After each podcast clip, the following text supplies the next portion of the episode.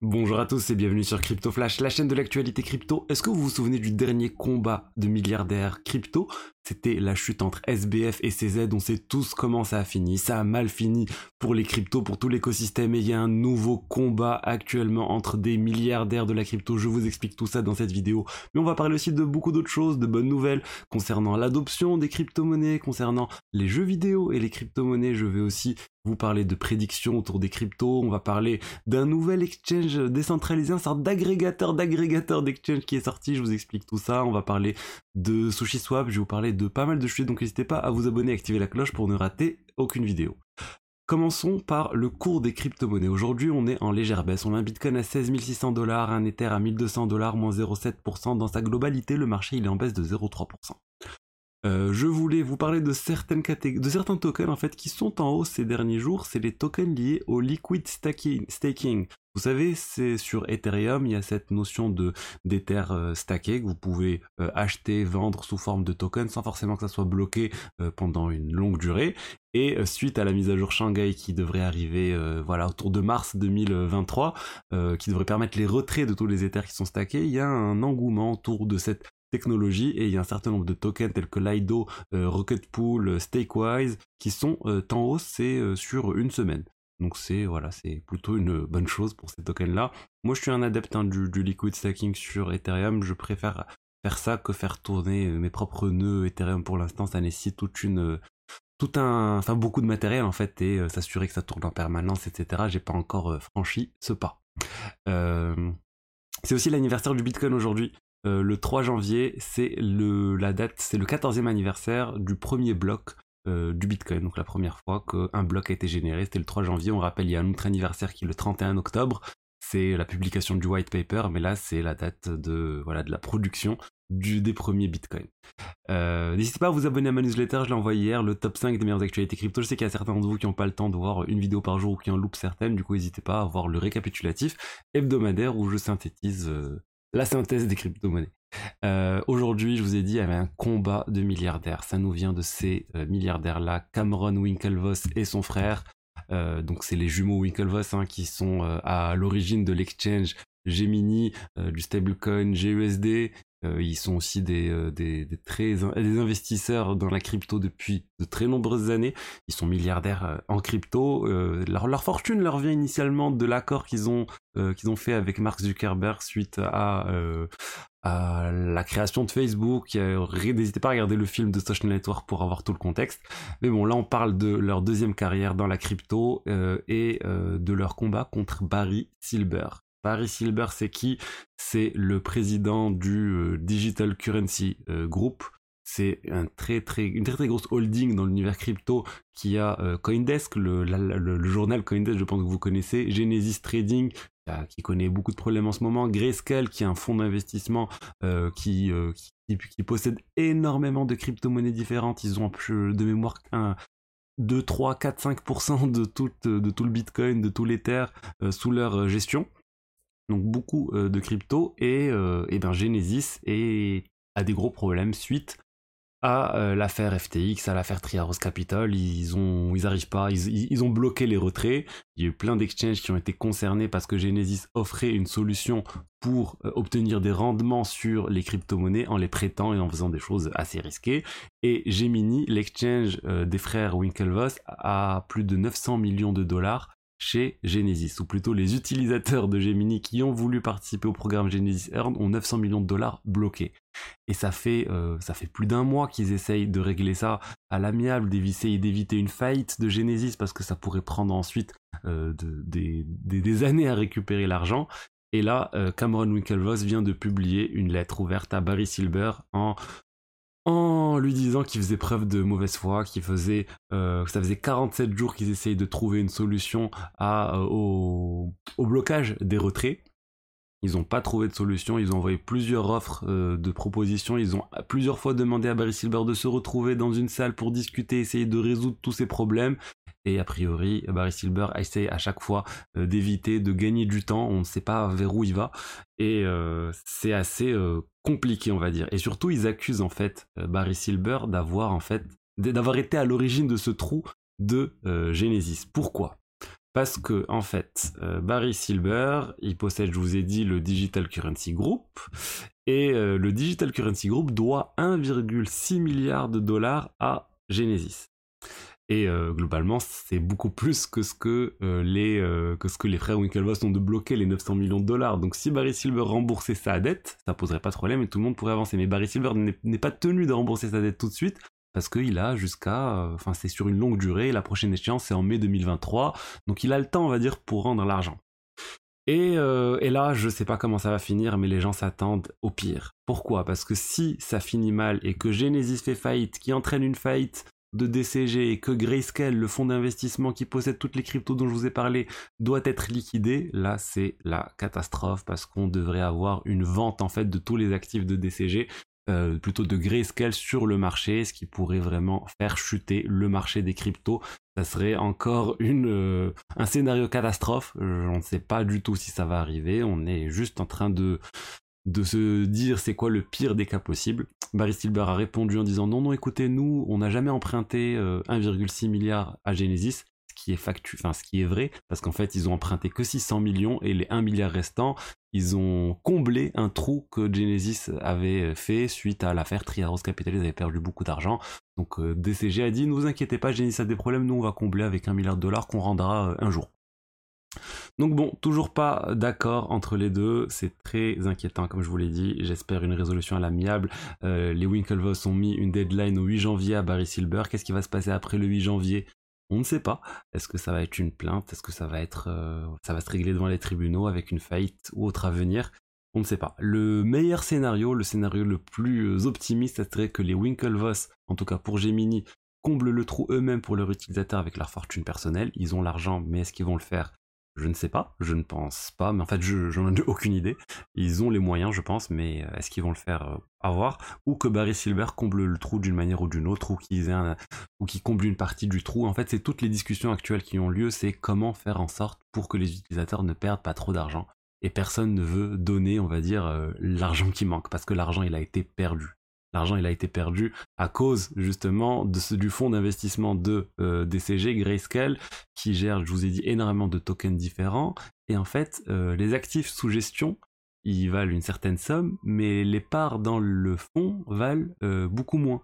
Il y a en fait une décote. Il y a une décote pour Ethereum de l'ordre de 60%, pour Bitcoin de l'ordre de 57%. Donc les gens estiment que l'argent qui est, qui est dans ce fonds vaut moins que l'argent réel, que les cryptos réels, pourquoi? Parce qu'il ne peut pas être retiré directement, il peut juste être revendu à quelqu'un et ça veut dire qu'il a moins d'utilité. Les parts dans ce fonds, bah, c'est pas des vrais bitcoins, c'est pas des vrais Ethers vu que vous ne pouvez pas les retirer. Imaginez, c'est comme si vous aviez, euh, vous alliez, vous, vous, allez au restaurant, vous, vous commandez quelque chose, mais vous l'avez dans une, dans une boîte euh, que vous pouvez juste voir, mais sans consommer un peu ça l'idée. J'exagère un peu, mais c'est juste pour vous donner euh, une idée. Donc voilà, espérons que ça termine bientôt toute cette histoire parce que ce doute que ça crée sur le marché, c'est quelque chose qui empêche, euh, je crois, une, une hausse euh, des crypto-monnaies globales parce que ça, ça inquiète le marché. En termes de bonnes nouvelles, je voulais vous parler du créateur de Final Fantasy, le jeu vidéo, Square Enix, qui vient de publier une nouvelle, euh, une nouvelle lettre. En fait, le président a publié une lettre euh, le 1er janvier où il donne les, objectifs et ce sur quoi Square Enix va se concentrer sur l'année 2023. Et globalement, leur point euh, principal, c'est les jeux blockchain Web3. Ils, ils, continuent de dire que c'est là où ils vont se concentrer, ils vont faire plein de développement à ce niveau-là. On peut retrouver ça, je vous l'ai dit, dans la blockchain. Ils disent on est, on est complètement concentré sur le blockchain entertainment. Euh, tout ce qui est autour des cryptos, des NFT, le Web3, chacun peut appeler ça différemment, mais au fond, ça revient au même. Square Enix, c'est un des rares développeurs qui continue, un développeur de jeux vidéo grand public qui continue en tout cas dans la crypto. Il y en a beaucoup qui ont lâché ou qui ont mis en stand-by un certain nombre de choses. Eux, ils voient le potentiel sur le long terme, et je suis d'accord avec eux, il y a clairement un potentiel à ce niveau-là sur les crypto-monnaies et si les studios ne se transforment pas, si les studios de jeux vidéo ne se transforment pas, il y aura des startups euh, pures euh, crypto qui vont se développer, qui vont prendre des parts de marché comme Axie Infinity. Euh, les, studios de jeux vidéo grand public risquent de perdre, je pense, des parts de marché comme ils ont perdu avec l'arrivée des jeux mobiles par des petites sociétés qui vont grandir beaucoup plus rapidement sur ce nouveau marché.